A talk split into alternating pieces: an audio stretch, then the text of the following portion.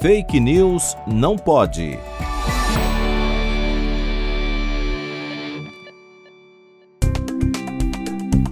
O Setembro Amarelo consiste em uma campanha nacional de prevenção ao suicídio. Por isso, nesse episódio, iremos falar sobre o transtorno bipolar, que é o transtorno mental com uma das maiores taxas de suicídio.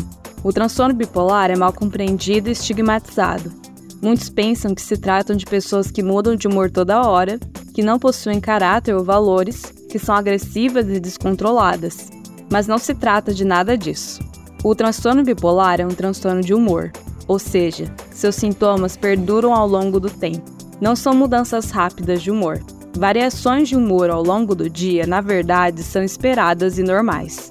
O problema está quando essas variações são intensas e duram dias, semanas e até meses ou anos. E é isso que acontece no transtorno bipolar. No transtorno bipolar do tipo 1, podemos ter episódios de depressão que duram no mínimo duas semanas e episódios de mania que duram pelo menos sete dias.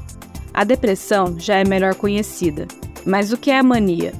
A mania é um período de distúrbio de humor em que a energia e atividade da pessoa ficam elevadas. Normalmente, a necessidade de sono é reduzida e a pessoa pode se sentir bem com apenas 3 horas de sono. Pode haver um aumento da distração, agitação psicomotora e aumento de atividades relacionadas a objetivos seja no trabalho, socialmente ou sexualmente. E o mais preocupante é o envolvimento excessivo em atividades com alto potencial de risco, como, por exemplo, compras desenfreadas, indiscrições sexuais ou investimentos empresariais arriscados.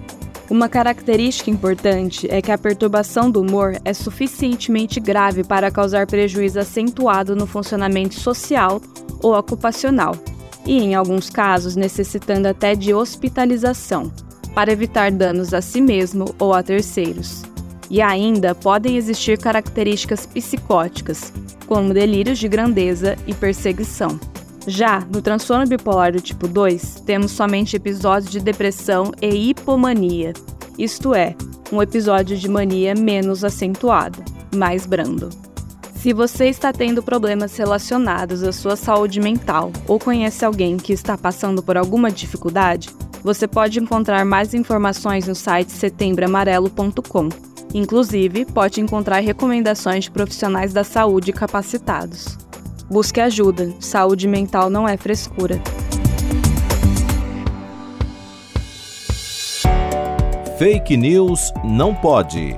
Apresentação: Laura Colette Cunha. Produção Video Academics e Pretty Much Science, em parceria com a Rádio USP Ribeirão. Revisão João Vitor Guimarães Ferreira.